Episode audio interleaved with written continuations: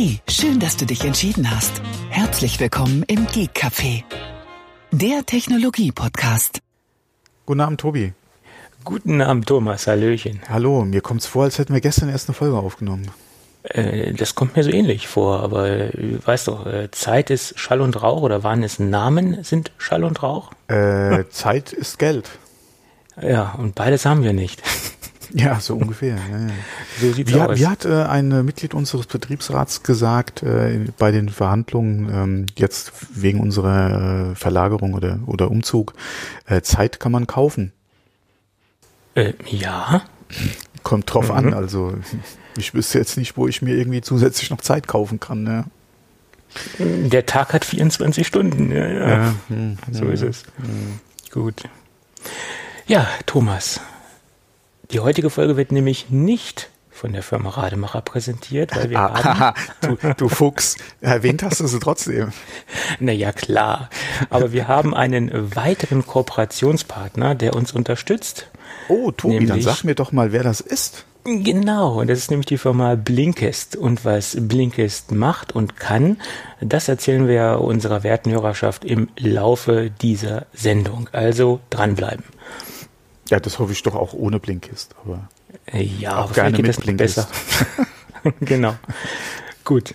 Ja, dann, wo wir gerade bei äh, Hörinhalten waren, können wir doch glatt weitermachen mit einer kleinen, mit einem kleinen Fanprojekt. Ähm, nämlich Overcast gibt es jetzt äh, als kleine Menübar-Applikation. Ähm, Voraussetzung dafür ist ein Overcast-Account. Das äh, ist relativ simpel ähm, zu gestalten. Und dann kann man sich die App äh, simpel installieren, ist ein GitHub äh, Repository und dann lebt das quasi in der Menübar. Ist äh, Overcast stark angelehnt und ist aus einem Fanprojekt entstanden. Ah, oh, Ähm. nichts Offizielles von Marco Arment. Nix offizielles, nein. Ah, okay, ich hatte nämlich, ich hatte die nur die Überschrift gesehen äh, von dir, äh, die du ähm, dir verlinkt hast und hatte gedacht, oh, jetzt macht auch der Marco Arment äh, noch in Menu äh, beziehungsweise in, äh, in macOS äh, äh, Apps. ähm, aber ich denke, der hat genug mit seinen iOS-Geschichten zu tun äh, und Watch OS ja auch noch. Ja.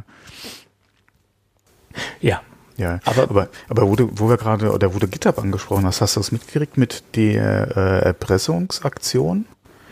Äh, da hatte jemand äh, Zugriff erlangt auf äh, diverse GitHub-Repositories und hat die äh, Entwickler, äh, die diese betrieben haben, erpresst äh, und wollte da halt, wie gesagt, Geld sehen, damit sie halt den Zugriff wieder bekommen, beziehungsweise er nicht die Repositories löscht. Ähm, ja, habe ich dann auch gedacht, ja, man ist vor nichts mehr heute irgendwie sicher, ja. Beziehungsweise äh, die, die lassen sich immer neue Sachen einfallen, ja. also sicher ist, dass nichts sicher ist. Genau. So ist es nämlich. Und äh, da ziehe ich doch glatt ein Thema äh, mal knallhart vor. Oder du wolltest Ja. noch was sagen? Äh, ja? Ja, äh, apropos sicher, denkt an eure Backups. Wir haben es länger nicht mehr erwähnt, deswegen mal so kurz eingeworfen, denkt an eure Backups. Macht immer eure Backups, genau. Da kann man ja auch nie genug von haben. Also äh, macht Das mindestens zwei Backups. Oh, oh, oh, ähm, da fällt mir auch gerade ein, kleine Geschichte aus dem Leben. Ähm, Wir hatten ja hier Hundebabys und einer der äh, neuen Besitzer oder der Familien, die es bekommen haben, die, äh, da waren wir auch zu Besuch. Da hatte ich, glaube ich, mal, hatte ich da die Geschichte mit diesem Ausstellungshaus erzählt. Egal. Auf jeden Fall kamen wir da zufälligerweise auch auf das Thema Backup zu sprechen. Und ähm, ich musste nichts irgendwie ansprechen oder Verbesserungsvorschläge machen. Äh, also er ist da hinterher wie das Armen, äh, nee, wie, wie, wie die, äh, Die Teufel hinter der Seele. Genau so, nicht die Kirche, sondern der Teufel hinter der Seele. Äh, der macht, äh, der macht's, wie es im Buche steht, inklusive Offside-Backup. Also das ist Hammer, ja, hätte ich nicht erwartet, ja. Äh, ja, das ist äh, vorbildlich. Aber es ist wahrscheinlich die Ausnahme, dass es so vorbildlich abläuft. Ja, ne? aber ich habe noch gedacht, äh, ja, okay, jetzt bist du mal gespannt, der wird wahrscheinlich irgendwie äh, ab und zu mal von, von äh, der äh, iPhoto-Bibliotheken mal äh, eine Kopie ziehen oder so. Nee, sondern voll das ausgeklügelte System inklusive Offsite-Backup. Weil er hat doch ah, es nützt ja nichts, wenn das hier ist, wenn das, wenn eingebrochen wird und alles mitgenommen oder, oder Überschwemmung, Brand oder irgendwas, sondern hier, der hat im Büro auch noch eine Kopie der Daten und ich so, hey, what the fuck? Das erste Mal, ja, dass hier einer komplett das, die, drei Schritte durchzieht, ja. Ich war endlos begeistert, ja. Da, da, da fällt mir gerade eine Story ein. Vor vier oder fünf Jahren äh, war ich bei unserem örtlichen Osterfeuer und ähm, unser Brandmeister, der relativ jung ist, so ja, um, um, sagen wir um die 30. Das ist für einen Brandmeister relativ jung, also zumindest in einer freiwilligen Feuerwehr. Ähm, auf einmal standen da so ums Osterfeuer, das ist relativ groß, hatte so eine viereckige Schachtel raus, sah aus wie Metall, das hat sich dann auch zum Schluss rausgestellt, das war Metall. Und dann schmeißt auf einmal dieses, diesen Klumpen Metall ins äh, Feuer. Ähm, habe ich ihn gefragt, was, was ist denn das, was du da reingeschmissen hast? Ja, ich teste gerade was. Ja, was ist denn das? Ja, das ist eine, eine feuerfeste Aufbewahrungsschachtel für zweieinhalb Zoll Festplatten.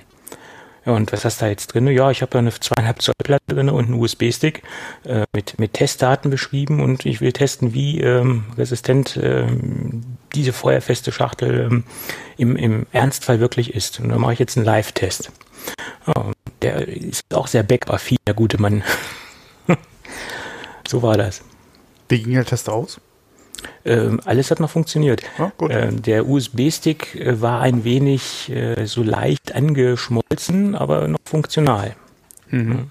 Ja. Hätte man gut. wahrscheinlich einen USB-Stick genommen mit einem Metallgehäuse, die gibt es ja auch noch. Äh, mhm. Patriot fällt mir jetzt gerade als Hersteller ein, dann wäre das wahrscheinlich auch nicht passiert.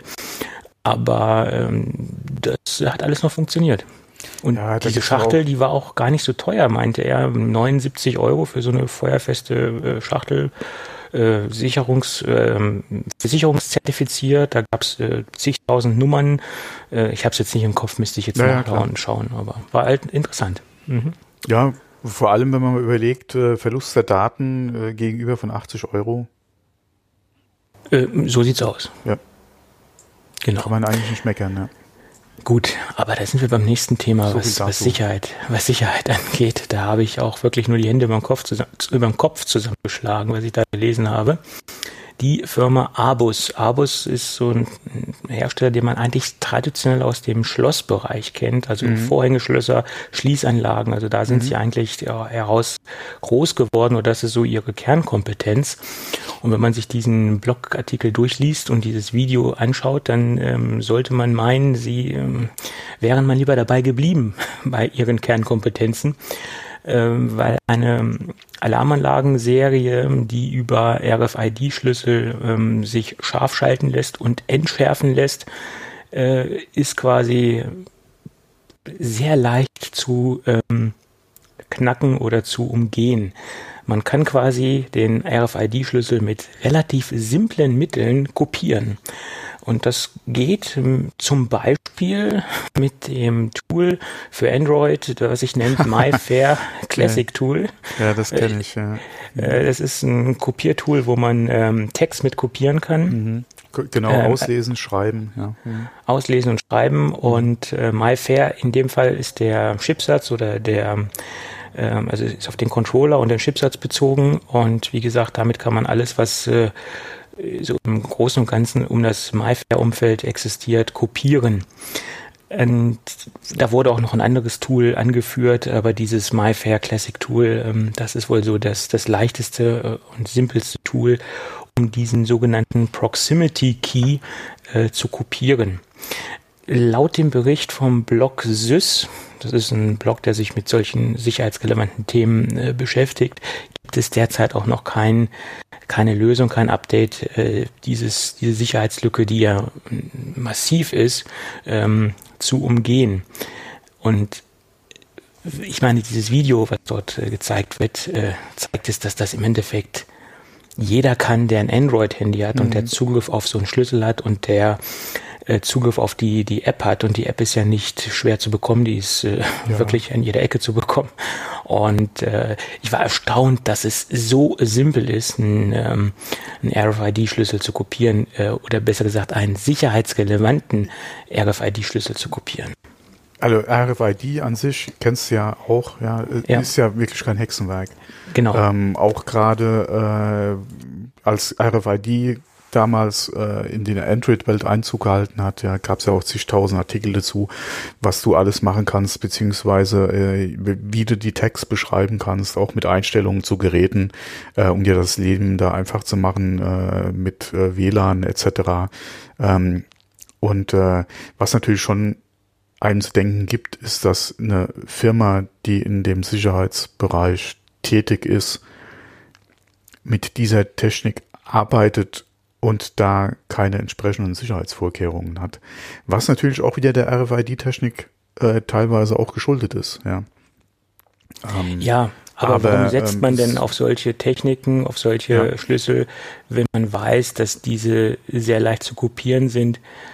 Oder man müsste es denn so dicht machen, damit, es, damit man es nicht kopieren ja. kann. Das wäre dann die andere Seite der Medaille. Mhm. Ähm, ich meine, hier geht es um eine Alarmanlage. Sicherheitsrelevanter ja, okay, geht es nicht. Du ne? musst natürlich Zugriff auf den RFID-Tag haben. Das den ist trägst du normalerweise am Schlüssel oder bei dir. Du gibst den ja nicht aus der Hand oder an Fremde. Ja. Ähm, aber, ja, wir wissen das ja auch von EC-Karten ja, die ja eigentlich auch keiner aus der Hand gibt, ja, und wo irgendwo kopiert wird und du am Automaten ja eigentlich auch nur mit der PIN dein Geld bekommst, irgendwie funktioniert sie dann doch. Und äh, dasselbe Prinzip ist bei dem Schlüssel auch. Ja, du musst ja nur den in der Tasche haben. Wir haben ja, in, ach, lange, lange ist es her, haben wir über RFID gesprochen und über Portemonnaies mit RFID-Schutz, damit du gerade äh, ja. äh, auch bei der heutigen, äh, beziehungsweise äh, auch RFID-Schutz, aber du hast ja auch heute die Kreditkarten, die, die äh, kontaktlos äh, gelesen werden können oder auch deine EC, eine Girocard, äh, die äh, kontaktlos gelesen werden kann und äh, die du auch auslesen kannst. Selbst mit diesen RFID-Programmen kannst du teilweise Daten von deiner Karte auslesen. Du kannst sie nicht schreiben oder kopieren. Du kannst aber simple Daten äh, mit denen du vielleicht, mit denen du höchstwahrscheinlich auch nichts anfangen kannst, trotzdem auslesen. Ja, das funktioniert. Äh, und ähm, wie gesagt, da ist es eigentlich auch kein Thema, ja, äh, aus der Hosentasche heraus, wenn du nah genug rankommst, ja, es muss ja nur eine volle Bahn sein, ein Bus, ja, oder du sitzt nebeneinander, ja, und dann könntest du halt die Daten auslesen und dir selbst einen Schlüssel äh, machen. Und wenn man überlegt, die Zeiten, wo wir auch hatten, wo Leute auf dem Parkplatz äh, Funkschlüssel äh, geklont haben, ja, äh, wenn einer das Auto verlassen hat, ja, das gab's ja auch mal und wurde entsprechend groß, unter anderem vom CCC ja auch durch die äh, Medien getragen. Ähm, ein ähnliches Prinzip äh, ist es ja in Anführungszeichen dann so ein RFID-Tag auszulesen. Und ähm, ja, da muss man sich wirklich fragen, wie weit macht das überhaupt Sinn, äh, das Produkt dann etc. noch anzubieten. Ja. Äh, so sieht's aus. Ich meine, ein ganz äh, tolles Szenario ist ja folgendes. Du, ähm, du bist irgendwo im Hotel und das ist vielleicht ein etwas gehobeneres Hotel. Die haben einen Parkservice. Du gibst einem, du gibst dem äh, Pagen oder wie das auch heute heißt, äh, oder dem Pförtner oder wie man es auch nennt, oder den Re Rezeptionisten deinen Schlüssel und der parkt dein Auto in die Tiefgarage des Hotels. Mhm. Somit hat er deinen Schlüssel und wenn der RFID-Tag von deiner Alarmanlage da dran hängt, kann er in Ruhe das kopieren. Da du in dem Hotel eingeloggt bist sozusagen oder eingecheckt hast, hat er auch deine exakte mhm. Adresse mhm. und hat alles, was er braucht, um entweder die Daten zu verkaufen. Unterstellen wir denen jetzt mal keine kriminelle Energie, aber sowas sollte es ja auch geben, sagen wir es mal. Also das wäre zum Beispiel so ein klassisches doch, Szenario. Überleg doch einfach mal äh, die ganze Problematik, die wir ja auch schon seit Jahren haben mit Kreditkarten. Ähm, ja, wenn, genau. Sobald du irgendwo beim Zahlen oder auch im Restaurant die Kreditkarte jemanden übergibst, hat er dein Konto. Richtig. Auf der Kreditkarte steht hinten die, äh, wie heißt die, CVV? Genau. Ja. Steht drauf, da hat deine Nummer, dein Geburtsdatum, den Namen, alles, was er braucht, um irgendwo online oder per Telefon mit der Kreditkarte zahlen zu können. Und das ist ja auch halt so ein Riesenproblem, ja. Das, da kommen ja auch die ganzen Sachen auf, ja. Beziehungsweise da passiert das ja dann auch mit dem, äh, mit dem, äh, mit dem Diebstahl der Daten und dann dem Missbrauch der, der Daten beziehungsweise dann äh, der Karte. Äh, und ähm, ja, Gott sei Dank ist man selbst davon nicht betroffen, aber wobei ich muss auch sagen, ob ich mit dem System mich hätte anfreunden können, ich weiß es nicht, ja. Du meinst jetzt das äh, Proximity-System von, von Abus oder die, was meinst ja, du jetzt? Die mit so einem ja. RFID-Schlüssel. Dann lieber wirklich noch Fingerabdruck, ja, an der Tür, ja, äh, beziehungsweise an der Alarmanlage, ja, dass du da einen Scanner hast. Ja, wenn du heute mal durch den Baumarkt gehst, da gibt's auch äh, Haustüren, ja, wo, wo sie in der Ausstellung auch schon, wie gesagt, diese äh, Finger äh, Scanner mit drin haben. Das kriegst, das ist ja mittlerweile auch ein recht einfach oder recht breit gestreutes Produkt auch, ja, dass du sowas hast. Ähm, oder aber, äh, wie gesagt, eventuell auch per, äh, per App äh, und äh, entweder WLAN oder, oder eine Bluetooth-Verbindung, ja. Man hätte es ja notfalls auch koppeln können. Man hätte einen Fingerdrucksensor Drucksensor ja. einbauen können und so ein äh, NFC oder RFID-Tag. Dann hätte man eine doppelte Sicherheit, die auch relativ schnell und äh, einfach ähm, geht zum Einloggen. Weil derjenige, der den Tag hat, der hat natürlich nicht den Fingerabdruck und umgekehrt, dann hätte man sozusagen nochmal eine doppelte Sicherheit. Äh, wäre auch eine Möglichkeit gewesen. Ja, aber das ist, das ist allerdings dann auch wieder wie beim aktuellen iPhone mit der Gesichtserkennung. Warum solltest du da noch einen Fingerabdruckleser reinmachen? Wenn das andere System doch wesentlich bequemer äh, und nicht weniger zuverlässig oder mit weniger Sicherheit arbeitet.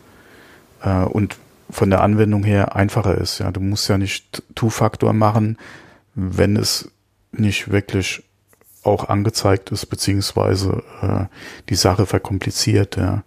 Ähm, und da bin ich mal gespannt, wenn die ersten Entry-Systeme mit, äh, mit Face ID kommen. Also nicht jetzt von mhm. Apple mit Face ID, aber mit einer sehr, mit, mit der gleichen Technik zum Beispiel. Die Sensoren gibt's ja draußen und gerade was jetzt äh, so Entry-Systeme betrifft, wäre das eigentlich für Privathaushalte, äh, denke ich mal, äh, auch eine Idee. Äh, in der Firma wollte ich es jetzt auch nicht unbedingt haben, ja, weil äh, mein Gesicht braucht auch nicht die Firma unbedingt. Der würde ich auch nicht meinen Fingerabdruck geben, ja, davon mal abgesehen.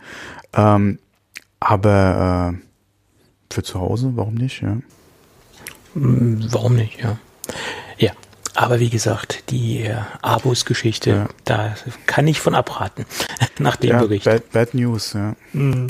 Das war ja auch so eine Diskussion damals, als Hotels damit angefangen haben inwieweit ist das sicher? Ja, genauso wie mit Türen entschlüsseln mit ne, äh, mit äh, mit deinem Telefon mhm. zum Beispiel. Ja, das waren ja alle so Diskussionen, wobei das anscheinend äh, vernünftig gelöst wurde. Ja. Da habe ich bis jetzt groß noch keine schlechten Nachrichten dazu gehört. Ja, mm, ja bis jetzt eigentlich auch nicht. Aber ja, ja manche Nachrichten, noch, was, was, was, nicht ist, kann, kann noch kommen. kommen. Ja, naja. Da muss auch irgendwo eine, äh, nur eine Sicherheitslücke in irgendeinem Produkt auftauchen und dann sind auf einmal alle Marriotts betroffen, ja. Oder wie auch immer, ja, welche Hotelkette, die das System in all ihren Hotels verbaut hat, ja. Ja. Das wäre natürlich auch übel. Aber apropos, ähm, äh, wir, wir, mir fällt gerade ein, wir hatten zur letzten Folge ja noch einen Tweet bekommen. Genau. Und zwar ging es ja da um äh, einen Autobauer, der einen Tesla privat gemietet hat und äh, den äh, auseinandergenommen hatte, äh, beziehungsweise halt sich mal näher angeguckt hat, wie es so schön heißt.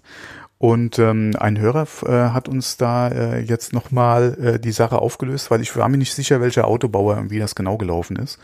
Ähm, wir haben da von, ähm, weißt du, wie der Kollege heißt? Äh, nee, aber er meinte, er wird schon wissen, äh, wer gemeint ist. Er meinte, das war nicht äh, BMW, sondern es war Daimler. Und das Ganze wurde über Sixt privat angemietet und der hat dann dementsprechend äh, das Ganze. Genau, äh, Sixt hat das Auto äh, von dem Privatbesitzer ähm, angemietet und dann anscheinend an BMW, äh, nee, an Daimler, ich sage schon wieder BMW, an Daimler, Daimler. weitergeleitet.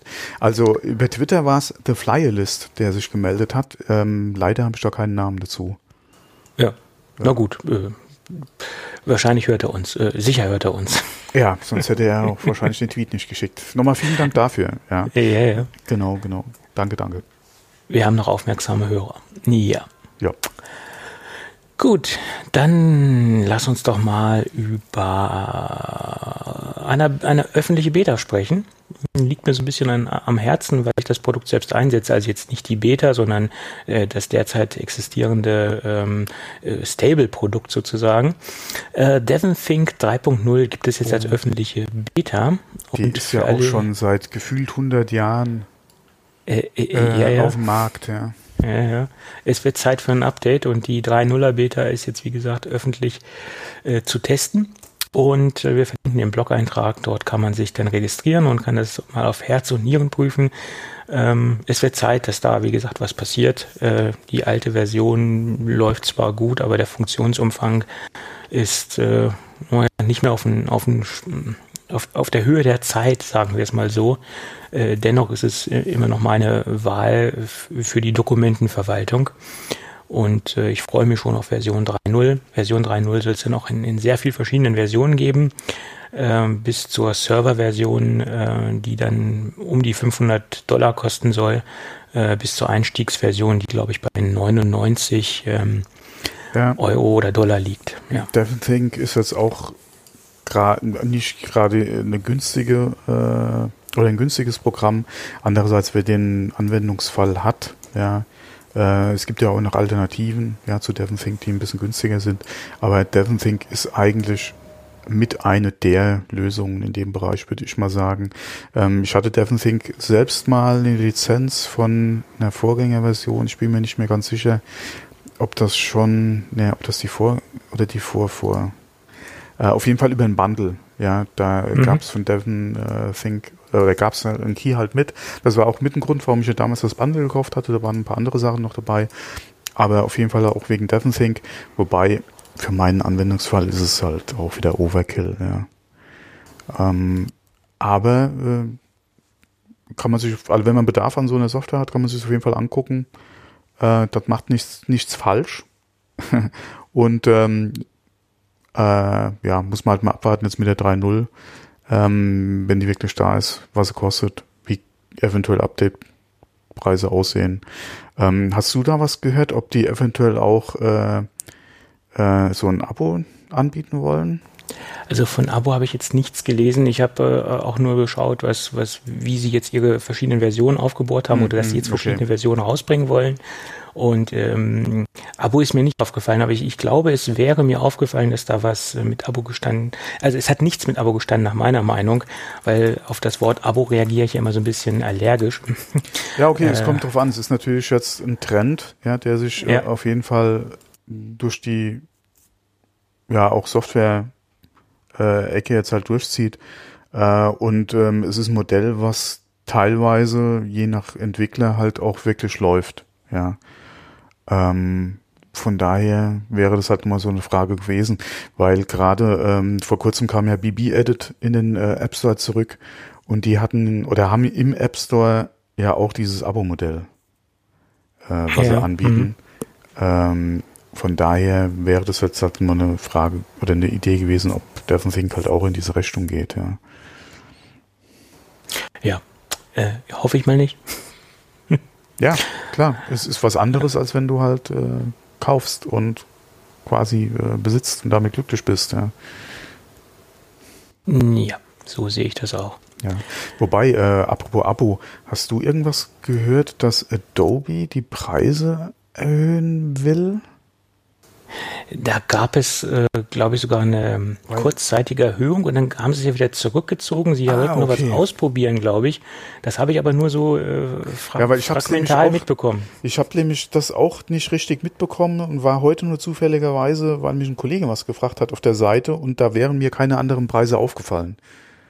Also ich glaube, ich habe das gestern in Happy Shooting mitbekommen, aber das habe ich nur so im Halbschlaf gehört ähm, dass da irgendwie Preisveränderungen stattgefunden haben und dass es da eine große Aufregung gab ja, und das dass sie das dann wieder zurückgezogen das, haben. Weil ich glaube, die Preiserhöhung sollte nur kommen für dieses Fotografierbundle, was ja hier äh, ähm, Ach, sag mal. Photoshop und Lightroom. Genau, Lightroom. Äh, Lightroom heißt es, genau. Ja, mir ja. ist eben Lightroom nicht eingefallen. Und äh, das ist ja, also da haben wir auch schon in der Vergangenheit drüber gesprochen, wenn man da äh, wirklich einen Anwendungsfall hat, ja, und gerade auch Lightroom und äh, als Mac-Software äh, macht man da auch nicht viel falsch, gerade wo es Aperture halt nicht mehr gibt, ja.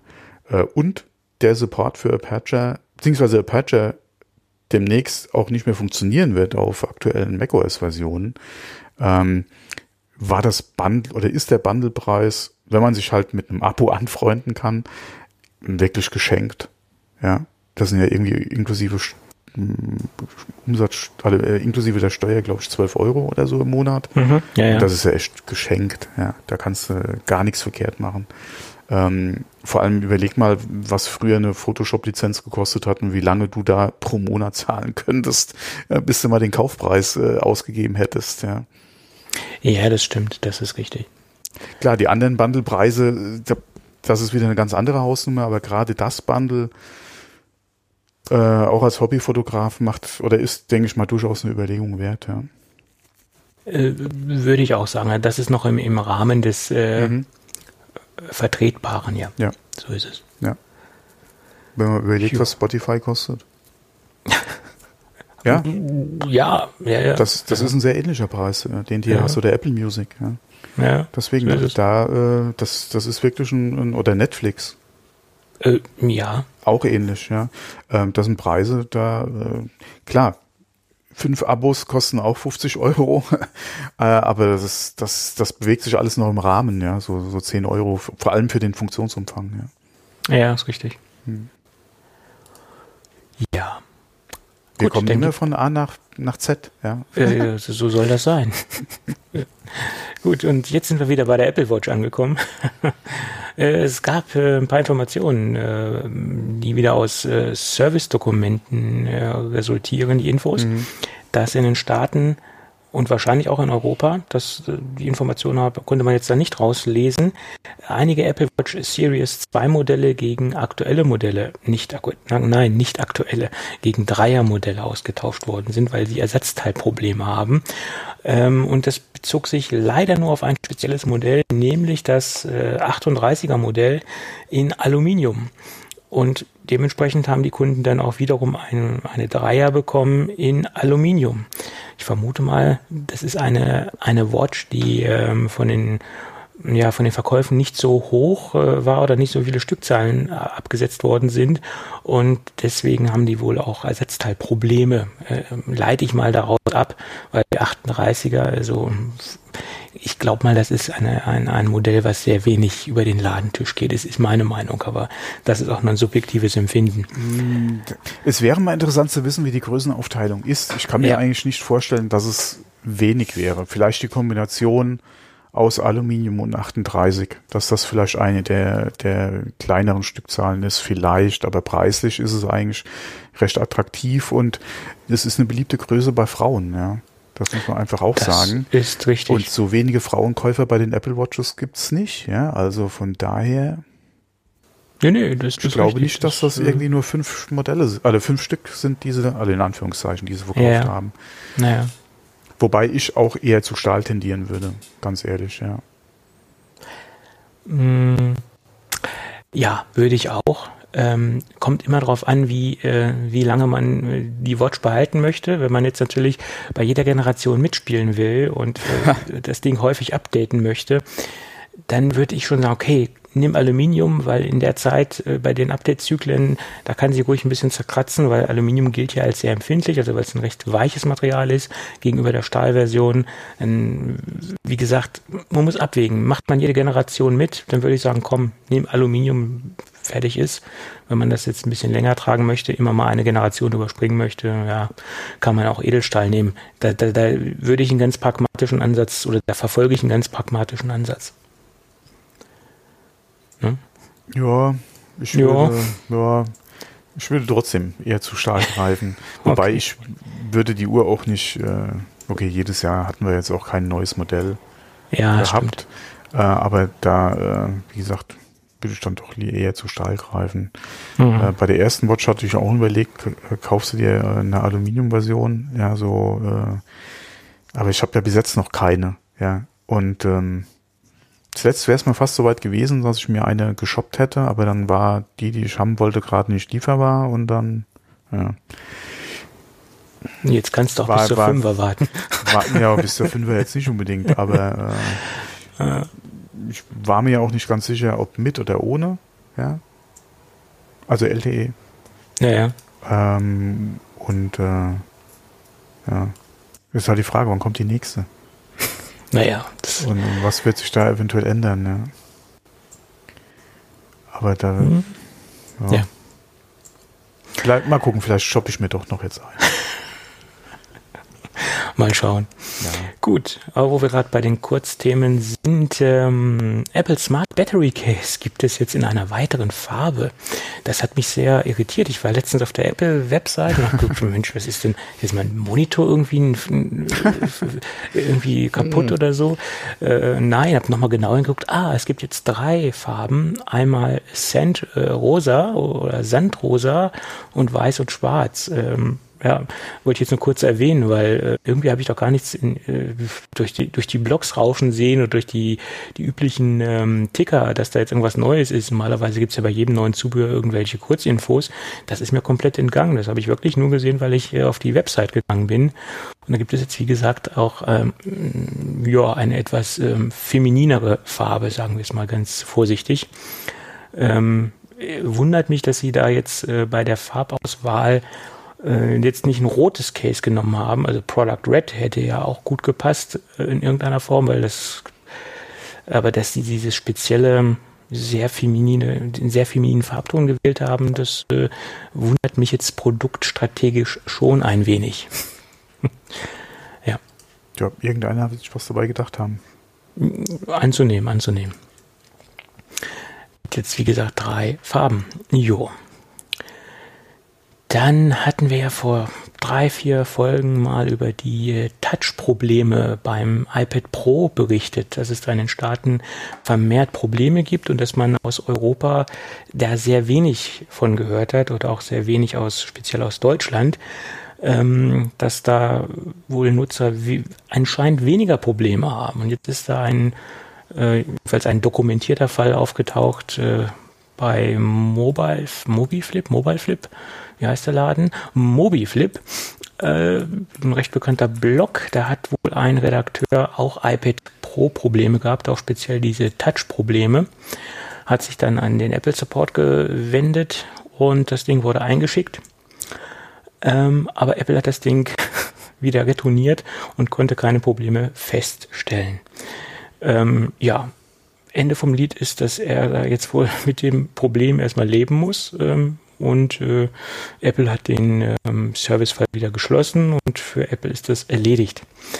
Ja, da kann man jetzt auch drüber denken, was man möchte. Er hat im Prinzip als Fazit den Serviceverlauf positiv erwähnt, lief alles gut, äh, reibungslos, äh, bloß dass sie sich nicht genügend mit seinen Problemen auseinandergesetzt haben oder wahrscheinlich nicht über die üblichen ähm, Testverfahren hinausgegangen sind, so nach dem Motto, okay, das und das und das hat alles funktioniert, äh, die sind ihre Checkliste durchgegangen und dann haben sie das Ding wieder eingepackt und wieder retourniert. Ähm, ja, schade. Ja, also das Problem äh, besteht nach wie vor. Äh, ja, nach wie vor, aber nicht in diesen, in diesen Mengen. Also wie gesagt, das ist jetzt ähm, ein Fall, der jetzt quasi, ähm, wie soll ich sagen, ähm, erstmalig mir aufgefallen ist, der jetzt quasi dokumentiert worden ist. Sonst hat man wirklich in Deutschland nicht viel gelesen. Mehr mhm. aus den Staaten. Ne? Mhm. mhm. Okay.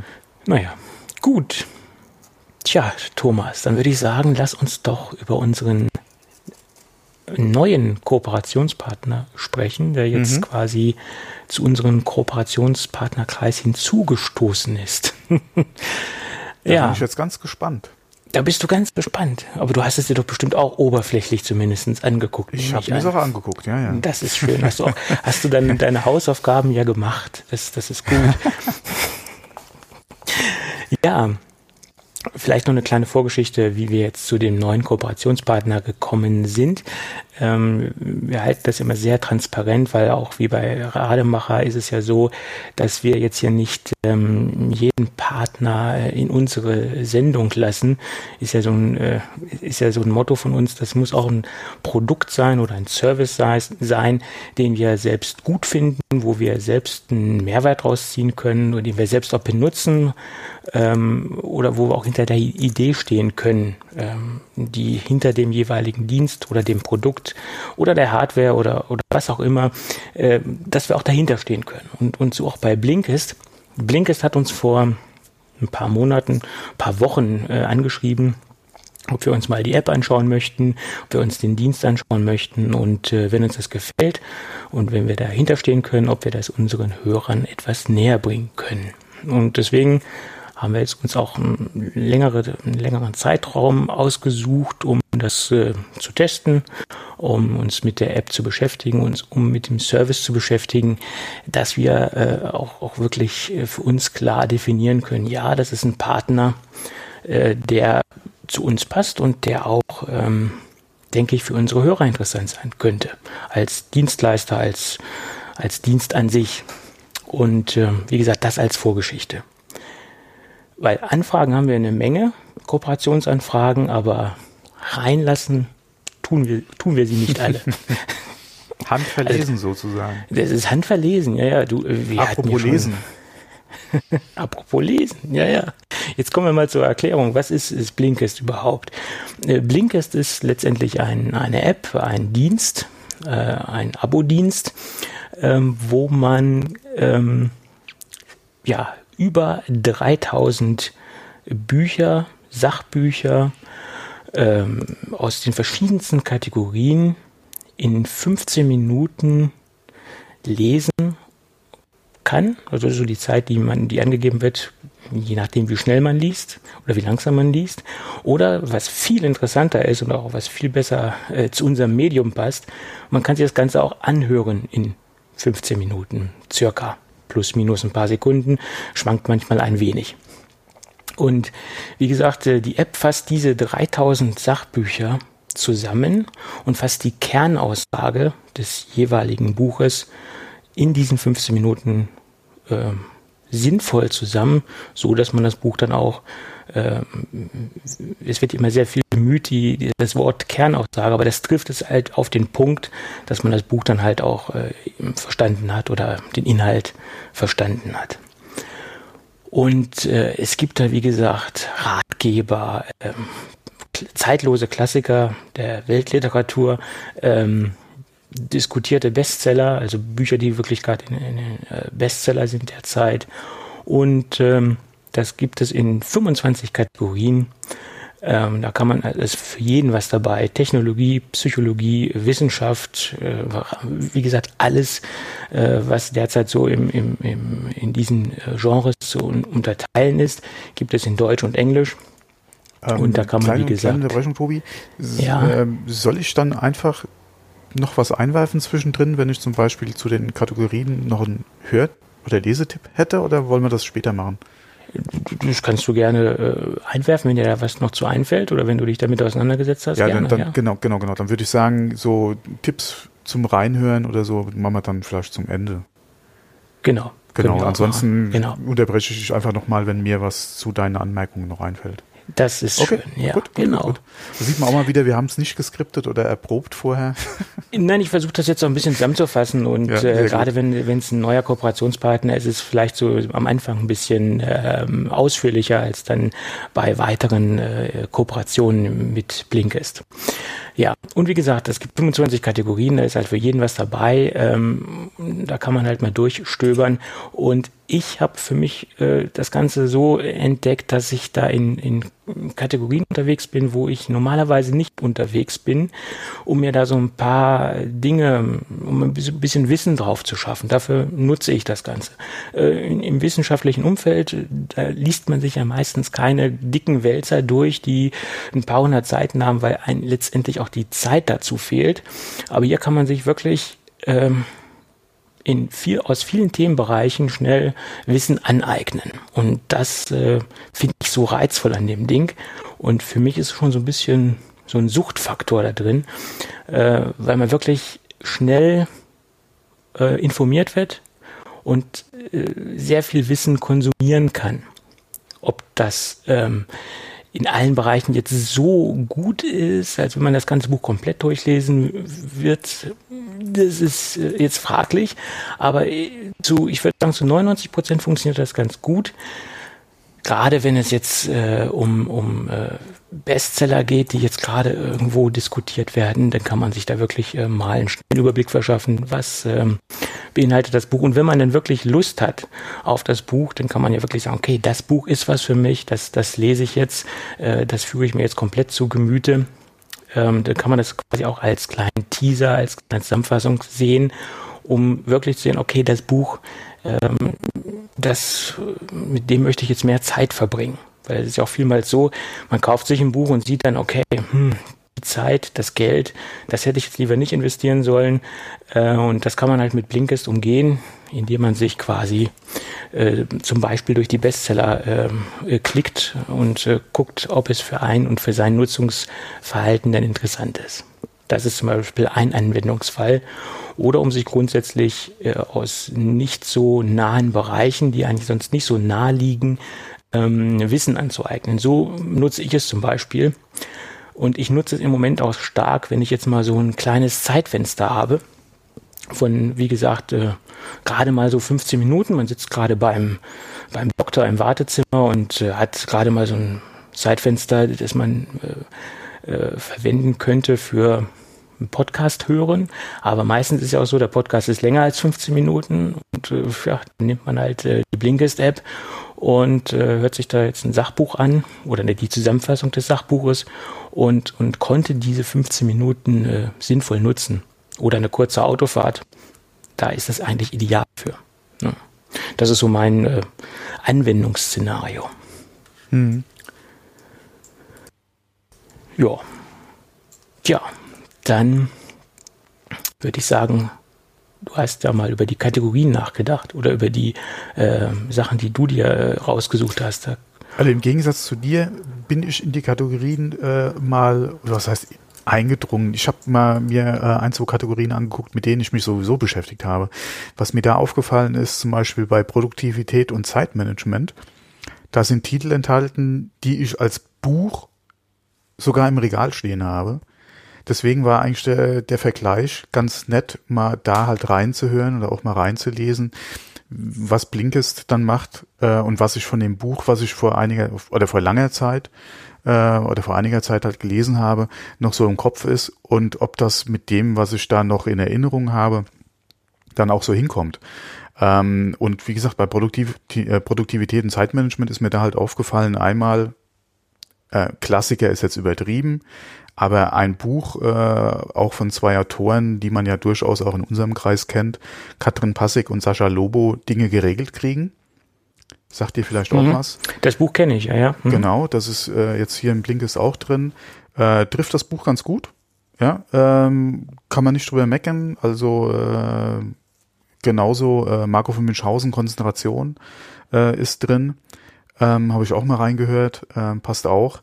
Ähm, was ich auch gesehen habe, dass sie was von ähm, David Allen drin haben. Da habe ich jetzt noch nicht reingehört, äh, habe ich allerdings auch noch, äh, oder habe ich auf meiner, äh, wie nennt sich das, auf meiner Merkliste oder in der Bibliothek, ich weiß jetzt nicht mehr, wie sie es genau nennt in der App, ähm, noch drin. Und zwar äh, im Deutschen heißt das Buch von äh, David Allen, Ich schaff das. Ähm, David Allen sagt dem einen oder anderen ja wahrscheinlich auch was, ja, äh, Getting Things Done ist er ja quasi äh, der Erfinder oder der Kopf dahinter. Ähm, gerade was halt so, ja, äh, gerade das Ding für Produktivität und Zeitmanagement ist, ja, wo klar der ein oder andere gerade in Bezug auf Getting Things Done mag der andere Ansicht sein, beziehungsweise sagen, das hat sich in der Zwischenzeit auch wieder überholt. Ja, aber das sind halt so Sachen, mit denen ich mich halt vor Jahren beschäftigt habe. Ja, deswegen ist es bei mir im Kopf noch drin. Ähm, das ist mir halt aufgefallen und ähm, ja, äh, wie gesagt, äh, da sind Tim Ferriss ist zum Beispiel auch mit drin, ja. Ähm, also da sind wirklich sehr viele äh, interessante Sachen drin, ähm, wo ich eh schon mal vorhatte, äh, eventuell mal einen Blick ins Buch zu werfen, wo ich jetzt halt Blinkist. Dann einfach äh, mir mal reinziehe. Wie du es schon erwähnt hast, äh, zwischendrin oder in der Autofahrt bietet sich das ganz gut an. Ähm, ich bin ja sowieso einer, der in, wenn er mal eine freie Minute hat, eher in den Podcast reinhört und dann passt das mit Blinkist eigentlich sehr gut rein bei mir, ja. Ja, ja, bei Podcasts ist ja meistens so, also ich zum Beispiel höre gerne sehr lange Podcasts und ähm, ich versuche zu vermeiden, die zu stückeln oder die in sehr kleine Teile zu unterteilen. Weil meistens hat man den Anschluss verpasst bei, bei so, so äh, langen Werken, äh, vier Stunden, zwei Stunden, drei Stunden. Und wenn man das jetzt in, in zu kleine Teile unterteilt, wie jetzt 15 Minuten oder 10 Minuten oder was auch immer, das, da ver verliert man schnell den Anschluss. Und da bietet sich halt Blinkist, äh, denk, optimal an äh, für die, für die für den, die, den kleinen Wissenshappen zwischendurch sozusagen. Ja, also was ich jetzt hatte zum Beispiel, ähm, äh, ich habe ja jetzt mich eigentlich so die Woche mal ein bisschen mehr äh, oder jetzt gerade hier in, in, in äh, Vorbereitung auf die Sendung ein bisschen mehr mit Blinkist beschäftigt und habe einfach meine kleine Hunderunde. Ja, abends nach oder nach der Arbeit. Äh, das ist nochmal so knapp 20, 25 Minuten äh, Wegstrecke, die ich mit dem Hund nochmal kurz laufe. Ähm, um auch nochmal selbst so nach dem Arbeitstag ein bisschen Kopf zu kriegen, beziehungsweise frische Luft auch zu schnappen. Und äh, da habe ich dann, wie gesagt, jetzt in, äh, in äh, da hier ähm, Sascha Lobo, Katrin Passig reingehört oder auch äh, mal den äh, ja, Münchhausen will ich schon sagen. äh, und das, wie gesagt, da ist halt die Länge halt ideal für meine kleine Hunderunde ja, zum, zum Feierabend. Ähm, bietet sich halt an, ja. Ja, richtig, finde ich auch. Ich habe da äh, so, so, so ein Bild im Kopf.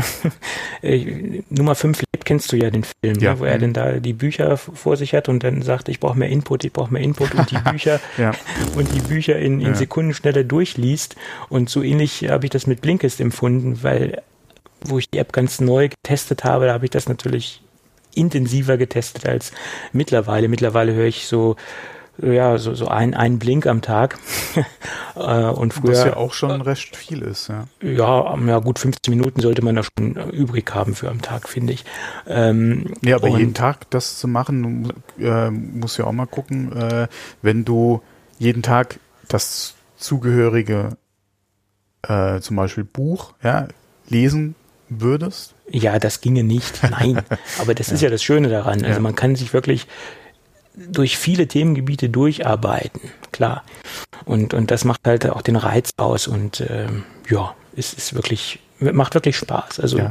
äh, tolle Idee und äh, gut umgesetzt. Ja, ich war die, am Anfang ja sehr skeptisch, vor allem ja. weil ich nicht wusste, was soll da drin oder ich, wie gesagt für mich oder mir hat der Dienst nicht viel gesagt ja du hast den Namen mal gehört aber um was es geht oder so war mir jetzt nicht bekannt und äh, ich habe mich echt gefragt, was, was bietet oder wa was soll ich damit anfangen. Aber als ich dann mal wirklich reingeguckt habe und dann auch gesehen habe, dass da Namen äh, beziehungsweise Autoren und auch Bücher drin sind, von denen ich schon mal was gehört habe oder die ich selbst schon gelesen habe, ähm, und dann man auch sieht, was alles drin ist, äh, hat, wie gesagt, hat sich das dann mir so erschlossen, ja, was Blinkist äh, ist sein will und was es dann auch für mich sein kann. Gerade in Bezug auf Bücher, die ich auf meiner Lesenliste hatte oder auf meiner Amazon-Liste, ähm, die ich mir gerne nochmal halt anschaffen würde und bei Gege äh, Gegebenheit halt auch lesen würde. Wobei, wie, wie, ich eben schon gesagt hatte, ich bin eigentlich, wenn in der freien Minute höre ich lieber mal einen Podcast. Deswegen bietet sich das mit Blinkes eigentlich auch sehr gut an. Dann kann ich einfach mal in das Buch quasi reinhören beziehungsweise bekomme das halt äh, zusammengedampft, so ein paar Kernaussagen äh, zum Buch, ja, und kriegt da auch schon mal einen Eindruck, ähm, ist es das, was ich mir darunter auch vorgestellt habe, ja, und will ich da dann noch mehr mir ja. anlesen, zum Beispiel. Genau. Ja. Mhm. Und das ist, äh, denke ich mal, haben, oder haben sie überraschend gut getroffen, ja. Mhm. Auch die, die gesprochenen Texte sind von der Qualität sehr gut. Ja. Mhm. Also ist wirklich Hörbuchqualität. Also da ist jetzt wirklich sehr viel Detailliebe, die da drin steckt, finde ich. Ja, gut. Ähm, ja, dann ist noch anzumerken, dass jeden Monat äh, bis zu 40 Titel dazukommen, also circa 40 Titel dazukommen. Also es wird stetig erweitert, also die bleiben halt auch nicht stehen, logischerweise. Ja, das Und hat mich auch App, ein bisschen überrascht, ja. Ich habe gedacht, das wäre jetzt erst, weil wie gesagt, mir hat, ich kannte ja Blinkist nicht vorher. Mhm. Und ich habe dann auch gedacht, okay, jetzt haben sie das, aber was ist, wenn bei diesem Angebot, was ich glaube 3000 3000 ja, Titel sind es aktuell, mhm. nur fünf drin sind, die mich interessiert, ja. Ähm, dann macht vielleicht, aber dadurch, dass da wirklich dann auch das hoffentlich in der Art und Weise dann in Zukunft auch dann stetig so weiter wachsen wird, ist die Wahrscheinlichkeit, dass da noch mehr interessante Titel für mich dazukommen, recht hoch, ja. Ja, so ist es. Und äh, ja, die App gibt's für Android und iOS. Das ist auch noch ganz wichtig, also dass beide großen Plattformen abgedeckt werden. Und es gibt, äh, wie gesagt, Titel auf Deutsch und Englisch.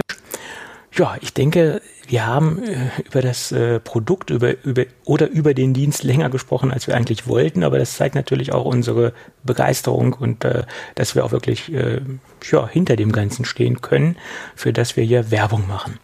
So, und damit sich unsere Hörer auch davon überzeugen können, wie viel Spaß das macht, mit äh, Blinkist äh, Bücher zu konsumieren oder sagen wir mal, die Kernaussagen von den Büchern zu konsumieren, äh, gibt es nämlich einen exklusiven Code äh, oder einen Rabatt für unsere Hörer. Und äh, den könnt ihr ganz einfach auf der Seite www.blinkist.de slash geekcafé einlösen. Äh, ich buchstabiere nochmal Blinkist, weil das wird auch oft gerne falsch verstanden. B-L-I-N-K-I-S-T.de slash geekcafé also www.blinkist.de slash geekcafé. Dort gibt es für das Jahresabo 25% Rabatt. Ja, einfach mal reinhören. Jo, somit. Also, ich kann wirklich nur sagen, also ich konnte mit Blinkist vorher auch groß nichts anfangen oder verbinden einfach. Äh, ladet euch die App runter, kostet nichts, ja, ausprobieren, runterladen. Genau. Und bei Gefallen gerne mal auf den Link klicken, ja. Ja. Gut. Ja, ich glaube, wir können jetzt weitermachen mit der Sendung. Äh, wir bedanken uns äh, recht herzlich für die freundliche Unterstützung bei oh, Blinkist. Haben wir jetzt so lange über Blinkist gesprochen? Ah, ja, ja, das ja, ja, so eine gewisse Eigendynamik äh, entwickelt, entwickelt, das Ganze. Ja, nee, äh, ja. wie gesagt, gab ja auch was dazu sagen. Vor allem, ich, mich hat's äh, positiv überrascht. Wir hatten kurz vor der Aufnahme ja auch schon mal drüber gesprochen, dass ich mich noch gar nicht so stark damit beschäftigt habe, aber das, was ich bis jetzt gesehen habe, macht durchaus Lust auf mehr, ja. So ist es, finde ich auch. Gut. Und Tim Cook, der hat auch ein bisschen länger gesprochen. Hast du das Interview gesehen, das allerneueste? Äh, war das hier mit, äh, sag mal, äh, mit. Das war auf CN, CNBC wo er da im Zuge der, der, der wie heißt die Firma nochmal? Ähm. Hä? Nee, erzähl mal weiter. Ich muss also mal ich erzähl mal gehen. weiter. Äh, letztendlich ist es ja in der letzten Zeit oder in den letzten Jahren so gewesen, wenn Tim, Tim Cook ein Interview gegeben hat, dass er das Thema Datenschutz, Datensicherheit, Privatsphäre wie ein Mantra äh, vor sich hergetragen hat. Und in diesem ganz aktuellen Interview, Ach, wie Genau, Berkshire Hathaway, das war ja hier die Veranstaltung, wo äh, auch Tim Cook war und in dem Zusammenhang war das Interview, genau. Genau. Und wie gesagt, dieses CNBC-Interview, was wir auch verlinken, das kann man sich dort in Videoform anschauen. Äh, da äh, arbeitet er nochmal ganz klar heraus, äh, wie sehr Apple ähm, im Bereich Datenschutz aktiv ist oder wie sicher und äh, die Daten bei Apple sind und äh, wie hoch sie das ganze Thema halten. Und er findet es sehr traurig, dass er mit Firmen wie Facebook etc. über einen Kamm geschoren wird sozusagen und dass er immer wieder in diesen einen Topf geschmissen wird und war da zum Teil schon so ein bisschen, äh, bisschen angepisst, hätte ich bald gesagt, dass er immer wieder in diesem Bereich in, in einen Topf geschmissen wird. Und er hat das nochmal alles hervorgetan und hat das nochmal wie ein Mantra äh, vor sich hergetragen, ähm, wie wichtig Apple das Ganze sei und hat nochmal viele wichtige Dinge wiederholt, dass Apple, ja, wie gesagt, Geräte verkaufen will und nicht die Daten der Nutzer etc. pp. Und er hat auch nochmal das ganze App Store-Prinzip äh, mit den ähm, Kuratieren der Inhalte verteidigt, dass das wirklich Sinn macht ähm, und so weiter, auch wenn sich viele ähm, Softwareentwickler da so teilweise so ein bisschen ähm, äh, gedengelt fühlen. Das hat aber alles auch Sinn und so weiter. Ist da nochmal intensiv drauf eingegangen. Aber wie gesagt, Schwerpunkt war halt, dass er nicht gerne mit Apple, äh, mit Facebook in einen Topf geworfen werden will. Und was ich so ganz interessant finde, ähm, an diesem Interview oder nicht nur in diesem Interview, was man dann auch später oder aktuell im Moment auf der Google I.O. so sieht, in diesem Zusammenhang, dass die auch äh, mehr in Richtung Datenschutz gehen. Hast du so ein bisschen die Google I.O. verfolgt? Ähm, war das da, wo der Sundai äh, Pichai, Pichai, ich weiß jetzt nicht, wie er sich ausspricht, äh, so ein bisschen gegen Apple ausgeteilt hat?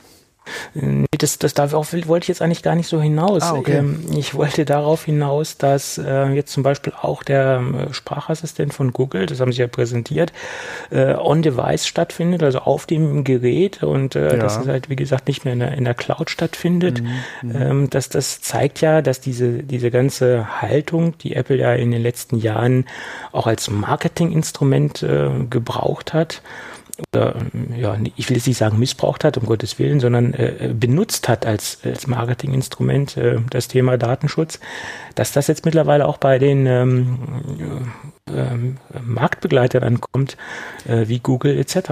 Ne? Das ich ganze denke, Thema. Google oder bei Google war das auch schon, schon lange ein Thema, Datenschutz. Die haben es halt ein bisschen anders gehandhabt, beziehungsweise sind da auch anders mit umgegangen. Die haben halt gesagt, die Daten, die wir von unseren Nutzern bekommen, ja, ähm, verwenden wir halt für unser Geschäftsmodell. Nicht unbedingt, dass es zwangsweise wie Facebook dann an jeden Third-Party-Dienst weiterleiten, sondern die haben halt gerade äh, halt auch deine E-Mails in Gmail gelesen, um da entsprechend Werbung dagegen zu schalten. Ja. Ähm, mittlerweile wird das Sprech bei Google ein bisschen anders, ja, wie du es eben auch schon erwähnt hast, mit On-Device etc. Ähm, was ich nur eben erwähnt hatte, ist, äh, äh, der Sunda hat da ja ein bisschen gegen, also indirekt, äh, Apple nicht direkt angesprochen, er, habe, er hatte aber halt nur erwähnt, so, also nicht jetzt wörtlich, sondern so mehr aus dem Gedächtnis gesprochen von mir, als ich es gelesen habe, dass äh, Privacy nichts sein sollte, was äh, als Luxusgut äh, für viel Geld an Leute verkauft wird. Sprich, iPhones ja. zum Beispiel. Ja, ja, naja. Ähm, womit er nicht ganz Unrecht hat. Und wenn das ein Trend ist, der sich jetzt quer durch die Großen auch durchzieht und auf der F8 hatte Facebook ja auch gesagt, hier, wir wollen, wir tun und wir machen in Zukunft, ja. Ja, aber du Umso hast ja auch gesehen, uns, ja. Äh, was es da für Reaktionen gab bezüglich der Facebook-Geschichte, wo Zuckerberg sich dazu geäußert hat. Das haben ja da haben ja viele drüber sich amüsiert, auch zu Recht, wo er auf einmal gesagt hat, ja, Facebook äh, wird Privacy oder wird Private, ähm, mehr oder weniger, ähm, äh, was er da so von sich gegeben hat. Und den Ruf hat er sich in den letzten Jahren oder der Konzern Facebook ja. hat sich den Ruf in den letzten Jahren kaputt gemacht. Mhm. Äh, da ist nichts mit Private. Und Apple hat halt, wie gesagt, sehr lange ähm, den Ruf aufgebaut, die Daten äh, sicher zu halten und den Datenschutz hochzuhalten.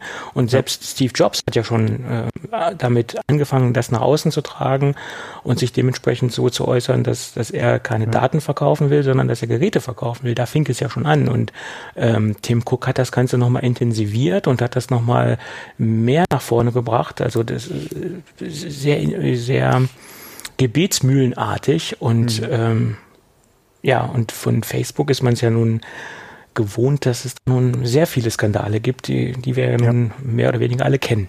Ja, ne? leider, ja. ja. Ähm, aber da muss man echt gucken, wie groß wird jetzt der Druck einfach auf Facebook. Nicht nur jetzt äh, durch die Gesetzgebung beziehungsweise durch Regierungen, die Facebook näher im Blick haben, sondern auch einfach durch den Wettbewerb. Äh, Apple angefangen, Google jetzt, ja, die da mehr in diese Richtung anscheinend gehen wollen, beziehungsweise weniger Daten ähm, so direkt äh, zu sammeln, ja, den Bezug zur, zum Nutzer zu haben, ähm, inwieweit da einfach der Druck auch auf Facebook so groß wird, dass sie da entsprechend reagieren müssen. Ähm, weil wenn sie gerade in den App Stores noch vertreten sein wollen und eventuell weiterhin sich so einen schlechten Ruf einfach erarbeiten, äh, könnte eventuell passieren, dass dann äh, Apple oder auch Google sagt, ähm, so nicht. äh, Facebook, ja, ihr, wir nehmen euch jetzt erstmal, bis ihr die Probleme gelöst habt, äh, aus dem App Store raus. Ähm, was bei Android jetzt nicht so ein Thema wäre in Bezug auf Sideloading, ja. Mhm. Wobei da muss man mal gucken, inwieweit das noch ein Thema sein wird die nächsten fünf Jahre. äh, und bei Apple äh, hätte echt ein Problem, ja, an Facebooks Stelle.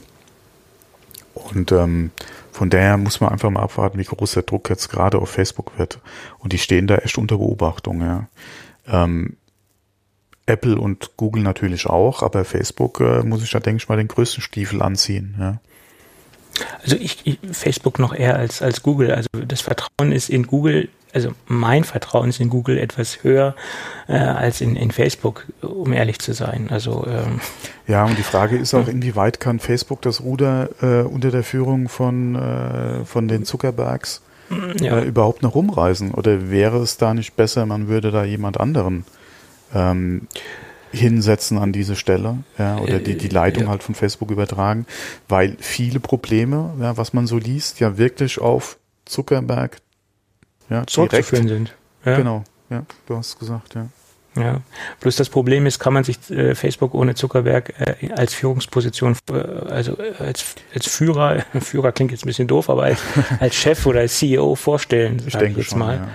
Ja. Äh, weil konnte man ja bei Apple auch damals oder sehr schlecht und viele können es leider heute immer noch nicht sich Apple äh, ohne Steve Jobs vorstellen. Ähm, ja. Da haben ja die Hardcore-Fanboys teilweise immer noch Probleme mit. Ja.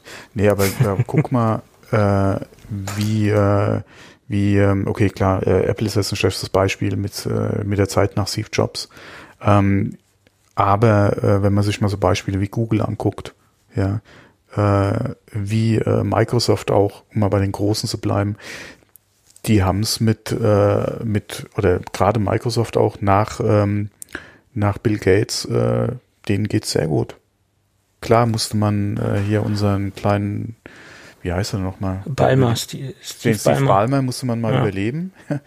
äh, ja, ja. Der, aber danach ja, kannst ja. du auch nicht meckern, ja. Also, also Microsoft also die, steht super da, ja. Im Moment steht Microsoft sehr gut da und das hat man ja auch äh, Satya Nadella äh, genau. zu verdanken, wie gesagt, ja. als ähm, aktueller CEO. Und äh, der hat ja wirklich äh, ja, positive und erfrischende Ideen dort reingebracht. Ja, Steve Ballmer musste man quasi ertragen, ne? Ähm, aber man vergisst ihn. Wie weit der die richtige Wahl war, war natürlich auch die Frage. Aber ähm, ja. Äh, so schlecht hat er es auch nicht gemacht. Aber danach wie gesagt, auf jeden Fall besser. Und äh, man hätte auch lange oder hat am Anfang, als sich äh, Bill Gates zurückgezogen hat, äh, war man natürlich auch nicht sicher, ja, wie wie es weitergehen wird. Und Microsoft steht einfach gut da. Ja, die die äh, ähm, kann man zwar auch meckern, dass sie da immer nur auf selbe setzen im Prinzip. Ja, die zwei Standbeine sind einfach nach wie vor noch Windows und äh, Office. Aber da hat sich auch so viel getan und äh, ja, die sitzen gut alle. Wie gesagt, es kann auch es kann auch äh, mit einem neuen Gesicht oder mit einer neuen Person an der Spitze ganz gut laufen. Und ich denke mal, bei Facebook muss man sich das echt überlegen. Es gab da ja auch schon Bestrebungen, ja, äh, Mark Zuckerberg da äh, hm. zu verdrängen. Ja, äh, bis jetzt kam nichts dabei rum, aber je größer der Druck wird, vielleicht ist er irgendwann auch genötigt, äh, freiwillig den Stuhl zu räumen. Und ähm, ja, das ganz verschwinden wird er definitiv nicht. Ja. Nein, nein. Aber ich könnte mir durchaus vorstellen, dass er in alle mittelfristig äh, auf jeden Fall äh, da wahrscheinlich ähm, diese Funktion nicht mehr ausüben wird. Ja. Naja, man kann ja da auch ein paar Tricks anwenden, äh, so. Äh, dass man äh, da eine Person vorschaltet, äh, die öffentlich quasi ähm, Facebook vertritt. Ich sag mal so, so Puppet on a oh. String, so, äh, ja, weißt wie ich meine. Das ne? ist, das ist jetzt nicht Russland, ja. du, äh, möglich ist dort alles. Also den Zuckerberg traue ich so einiges zu, sagen wir es mal ganz vorsichtig. Äh, oh, wir haben einen neuen Präsidenten, jawohl. Mhm. Mhm. Nee, ähm, aber lass uns doch mal ganz kurz zu Google I.O. zurückkommen, ähm, weil da gab es noch so zwei Dinge, die mich, die ich bemerkenswert fand. Ähm, der nächste Punkt ist, dass sie ja ihre ganze Smart Home, also die ganzen Home-Produkte, umbenannt haben. Sie mhm. nennen sie jetzt Nest. Genau. Und da die erste Assoziation, die ich damit hatte, ist, macht man das aus marketingstrategischen Gründen, wie man so schön sagt? Nennt man sie jetzt deswegen um, weil Nest eine besser, ein besseres Image hat, als wenn ihr jetzt einfach so Google als bekannte ähm, Datenkrake äh, ähm, ja, bekannt ist, äh, macht man das deswegen, wie gesagt, weil der Name positiver bei den Leuten im Gedächtnis ist und nicht so viel negative Datensammlerei damit assoziiert wird als mit dem Namen Google. Was war der Grund dahinter? Das ist so mein selbstgestrickter, mein selbstgestricktes, äh, meine selbstgestrickte Theorie, die ich dazu habe. Ich denke mal, die werden unter dem Begriff, also Nest hatten sie ja gekauft äh, vor Ja, einiger klar. Zeit. Äh, Mhm. ich denke mal, die werden unter dem oder dem Bereich Home Appliance einfach unter dem Label Nest zusammenführen. Ne? Aber es, wie gesagt, der Begriff Google ist, wie- sagen wir mal, wesentlich bekannter als Nest. Ich vermute wirklich, das hat diese, dieses positive Wording als Grund. Meine Meinung. Es kann natürlich sein, dass das mit zusammenhängt. Vor allem, äh, ich glaube, ich glaube, es heißt ja auch wirklich nur Nest, ja. Ja, ja, richtig, genau. Und Mhm. dann irgendwie eine, eine Marke von Google oder so, ja. Aber ansonsten, Ja. ich glaube, es ist nicht Nest bei Google, es ist nicht Google Nest. So viel Es ist Nest. Oder, oder ist, das ist es nicht, nee. Nee, nee, es ist Nest, einfach Nest. Ja, also, Ja, und das, das hat mich ein bisschen, ähm, ja, okay. Willst irritiert. du, willst du, dass Google mit einer Kamera bei dir zu Hause reinguckt oder ist Nein, der Nest ich nicht. dann lieber?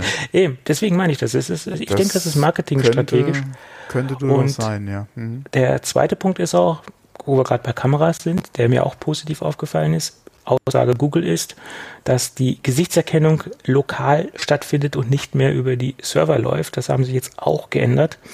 Ähm, ist auch ein Punkt in Richtung Datenschutz, Datensicherheit. Der wurde jetzt auch überarbeitet. Das sind so drei Punkte, die ich äh, persönlich so als positives Zeichen von der Google I.O. mitgenommen habe. Ja, und dann haben sie in dem gleichen Atemzug ja noch die, das Google Pixel 3a vorgestellt und 3a XL, wobei ich sagen muss, Snapdragon 670 und dann im Einstiegsbereich 400 Dollar mit 64 Gigabyte. Da gibt es schon Marktbegleiter.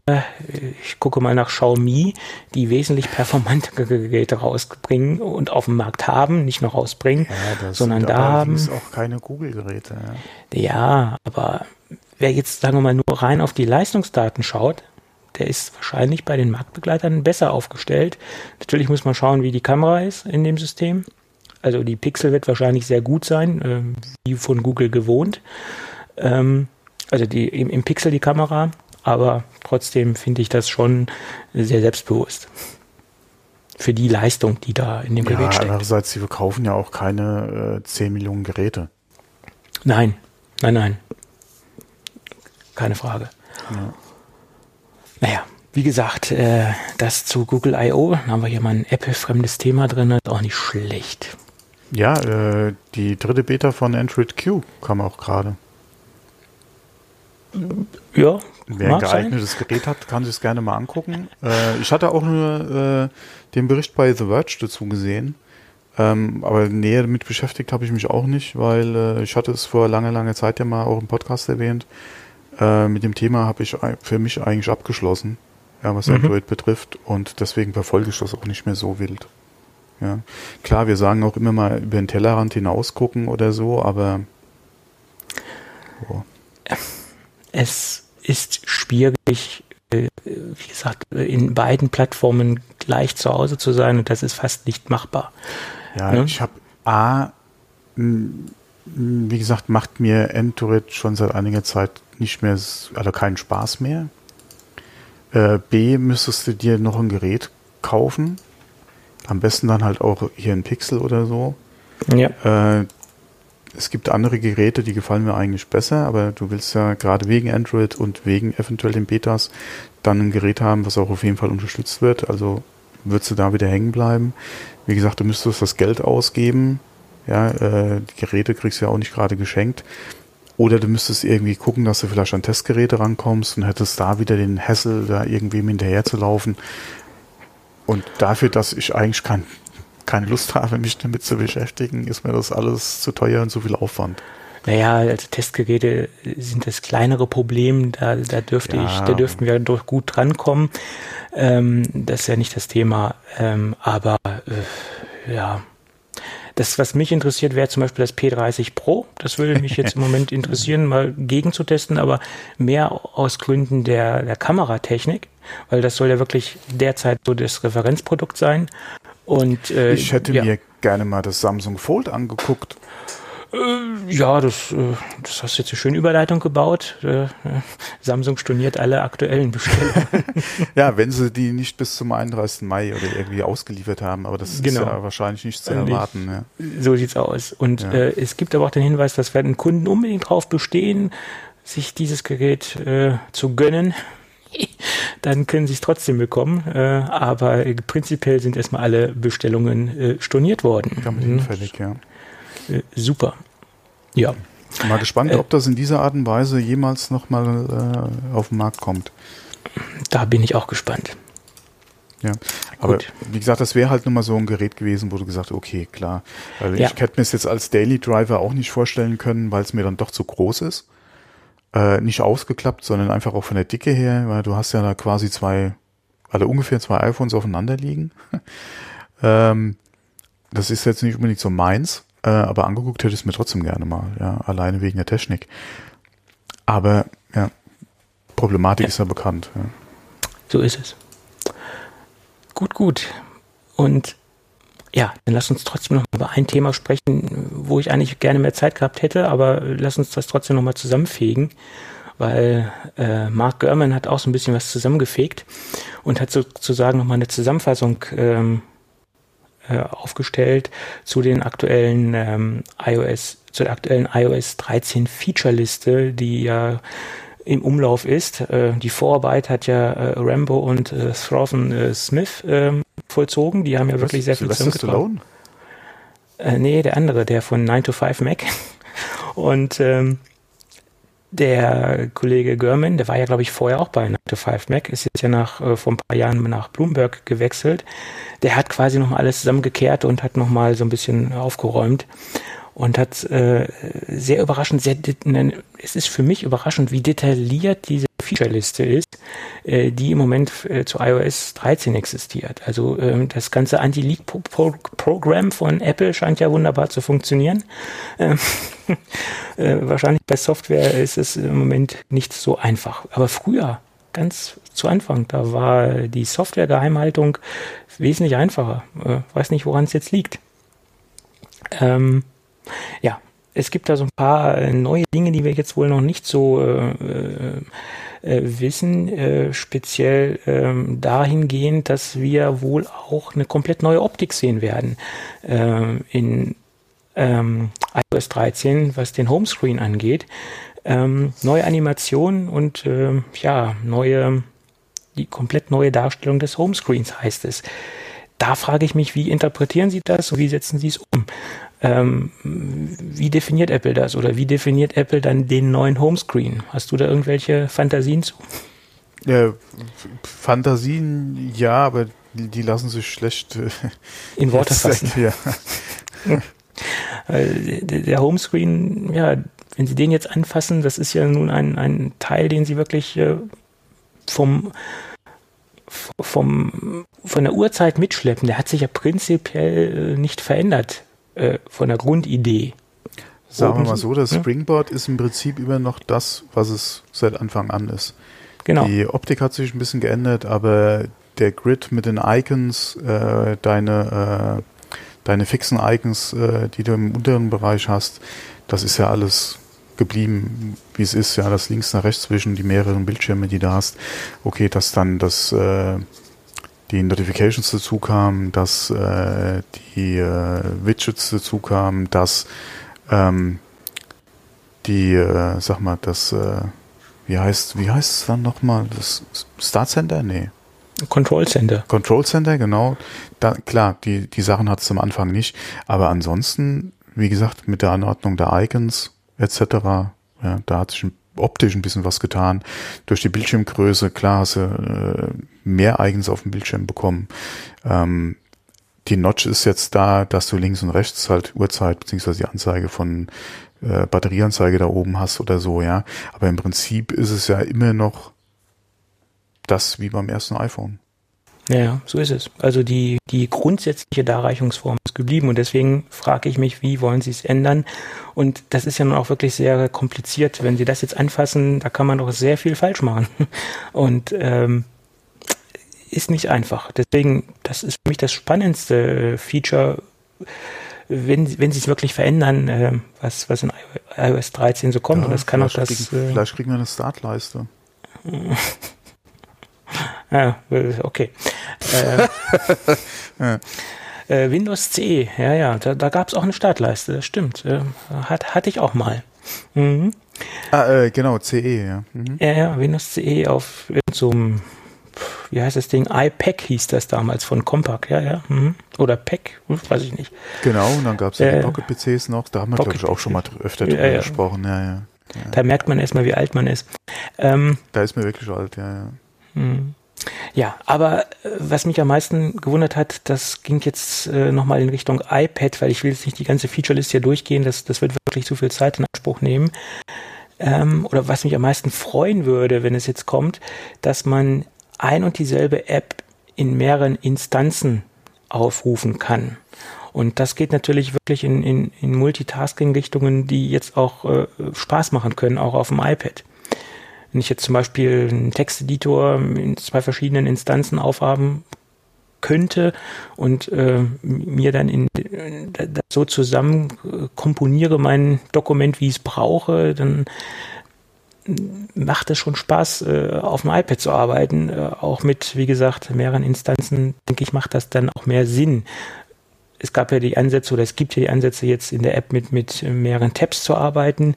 Es ist sozusagen so ein, so ein Workaround, äh, wenn man halt nicht mehrere Instanzen öffnen kann, was ja halt im Moment leider nicht geht. Aber wenn man das dann halt hat und dann noch in Kombination mit der, mit der Mausfunktion, mit der Mausunterstützung, dann macht das natürlich richtig, könnte es natürlich richtig Spaß machen. Also das, das wäre eine Funktion, die mir, denke ich, äh, sehr gefallen könnte. Mhm. Ja. Ja, das iPad, das ist wohl das große Fokusprodukt äh, iOS 13, hoffe ich mal, und die Erwartungen liegen da ja sehr, sehr hoch. Ne? Ja. Haben ja. wir schon öfter drüber gesprochen, also meine Erwartungen sind da auch sehr hoch. Ja. ja. Schauen wir mal. Und dann gab es noch ein Gerücht für äh, Watch OS 6 dass es einen eigenen App Store geben soll für die Apple Watch. Zwei Gründe, die ich da habe, also ein Grund spricht dafür, ein Grund spricht nach meiner Meinung dagegen. Der Grund, der dafür spricht, dass sich dieses Produkt in Zukunft dann in Richtung eines autonomen Produktes bewegt, dass man es dann nicht mehr als Companion-Produkt benutzen kann, sondern als alleinstehendes Produkt. Ähm, das hat ja im Endeffekt das äh, iPhone auch durchgemacht. Ich brauchte ja ganz, ganz früher iTunes, um ein iPhone in Betrieb nehmen zu können, äh, um Apps drauf installieren zu können. Das hat sich ja dann auch zu einem autonomen Produkt entwickelt. Und ähm, ich könnte mir vorstellen, dass das die Apple Watch äh, auch durchmacht durchmacht, die er positiv besetzt. Wenn man sich äh, die allererste Apple Watch anschaut und jetzt die 4 anschaut und die Zwischengeneration anschaut, hat sie ja in der Zwischenzeit auch viel durchgemacht in Richtung mehr oder weniger ein Standalone-Produkt. Was sie ja noch nicht ist, aber es geht langsam dorthin, wenn man sich das Ganze anschaut. Der Grund, der gegen einen App Store spricht, auf der Apple Watch ist, dass sich Apple ja mehr oder weniger von den Apps in der letzten Zeit verabschiedet hat oder dieses ganze Thema Apps auf der Apple Watch sehr stief, äh, stiefmütterlich behandelt stiefmütterlich, hat. Stiefmütterlich. Ja. ja, ähm, wiederum könnte es so heißen, dass, äh, dass das Comeback der, der Apps vor der Tür steht, dass das wieder zurückkommt, dass das wieder mehr Aufmerksamkeit bekommt. Das könnte es auch heißen. Ne? Watch Faces. Äh, Watch Faces, äh, ja. Aber denn nur sehr stark korrigiert, äh, äh, durchgehen, äh, ja, wie gesagt, die dann erstmal durchgewunken werden müssen, weil du ja auch viele rechtliche Probleme haben kannst, wenn du ja jetzt Plagiate von irgendwelchen Rolex Watchfaces äh, auf deiner Apple Watch hast, wo den Leuten gar nicht die Rechte vorliegen, etc. Das könnte auch sehr gefährlich werden, das ganze Problem mit den Watchfaces. Also okay, da, dafür hast du dann App Store. Wenn ja, ja, da müssten aber auch einreichen müssen, dann gehen die eh nicht durch. Genau. Oder halt, wie gesagt, von Apple nur Watchfaces, die in Kooperation entstehen. Da kann man ja auch Sachen aufbauen. Ja, oder Third-Party Complications für bestehende Watchfaces wäre auch mal Zum Beispiel. Nett. Ja. Ja, also ein App Store auf der Watch, wie gesagt, trägt natürlich zur Selbstständigkeit der Apple Watch bei, keine Frage. Und ich könnte mir vorstellen, dass das auch der, dass es auch der lange Plan ist, in Zukunft die Apple Watch äh, ohne iPhone betreiben zu können, was auch für bestimmte Zielgruppen Sinn macht. Ich stelle mir nur die Senioren vor, die das als Gesundheitsdevice benutzen, äh, als ähm, in Anführungsstrichen Monitoring-System für, für ihr Befinden, für ihre Vitalwerte. Ähm, die wollen vielleicht oder kein iPhone haben oder, oder haben gar keine Ambitionen zu, aber die wollen vielleicht die Gesundheitsfeatures ähm, einer Apple Watch nutzen. Und das ist vielleicht äh, auch der Grund, warum Apple sagt, okay, wir machen das Ding jetzt äh, autonom. Hm? Hm. Mhm. Ne? Denkbar. Ja, gut. Dann würde ich sagen, lass uns zum Gadget kommen. Oh, haben wir da auch noch was vorbereitet? Das haben wir auch noch. Ich habe das ganz, ganz weit unten versteckt in unserer Liste. Ja, heute übertreiben wir es aber. wir hätten nicht so lange über Blinkist sprechen sollen. Das, das ja, ich schneide da die Hälfte noch raus und dann passt Aber es ist schlecht.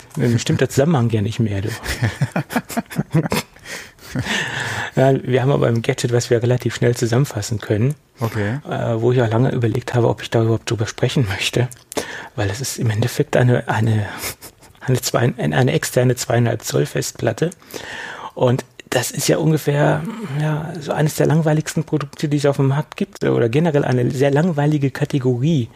Und ähm, da muss man schon ein bisschen genauer hinschauen, warum dieses Produkt interessant ist. In erster Linie ist dieses Produkt interessant, äh, weil das Ding sehr wertig ist äh, von der Verarbeitung und auch sehr interessant vom Design. Ähm, es ist eine Platte, die ähm, ja sehr minimalistisch designt ist. Äh, erstens mal kommt sie von Seagate.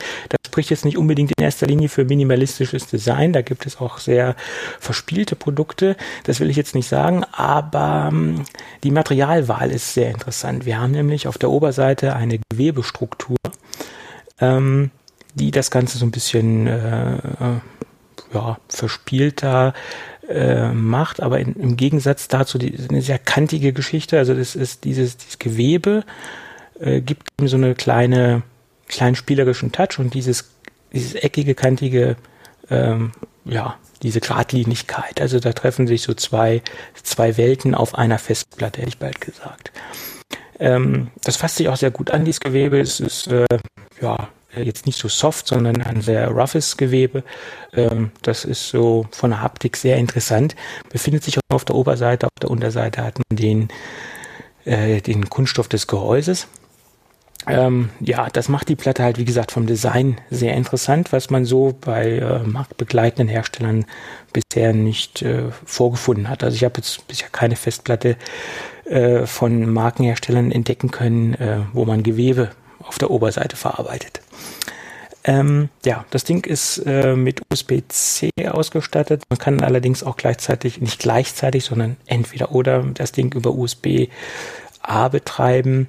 Ähm, also wie gesagt, äh, beide Konnektierungsmöglichkeiten sind vorhanden.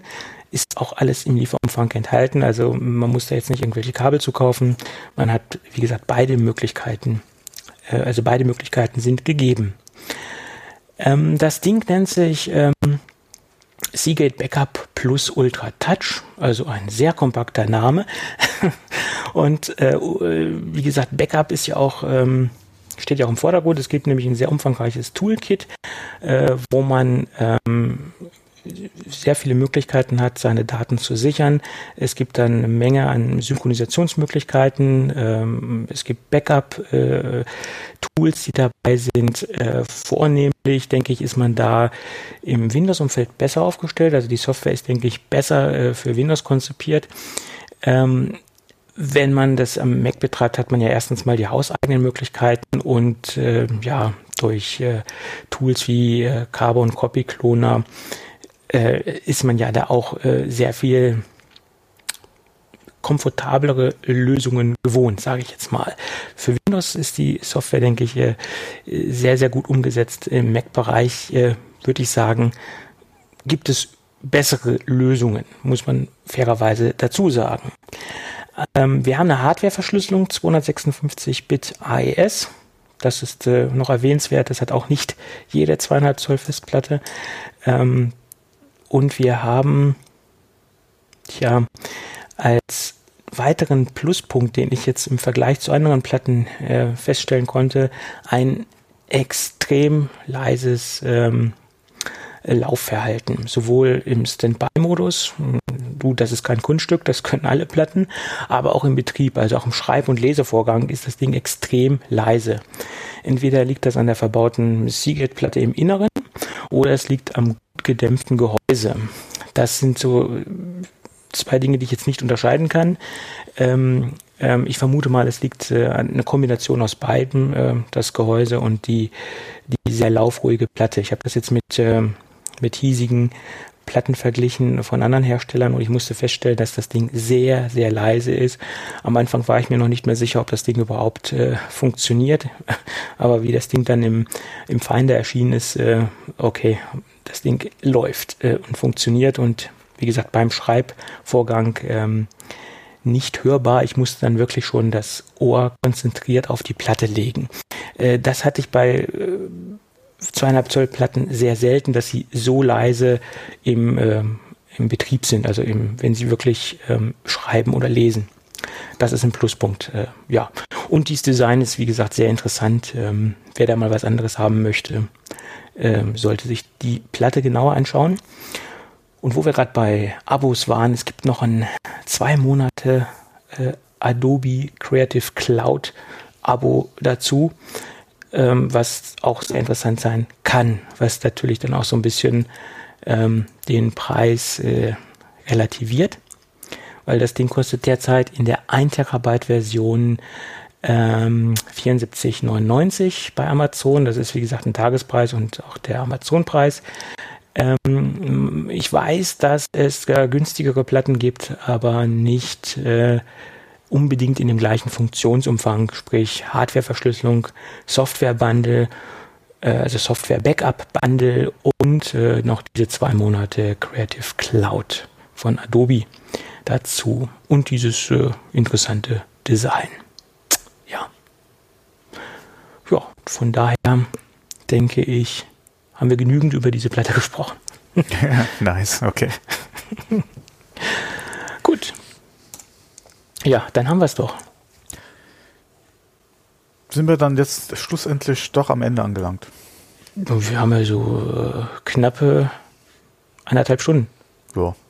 Ja, reicht ja. doch. Ich kürze, wie gesagt, die Folge noch ein bisschen. Nein. War ein Scherz. ja. Ähm, ja. Mach das mal. Ähm, ja, denn wenn alles gut geht, hören wir uns dann äh, nächste Woche wieder. Jawohl, genau.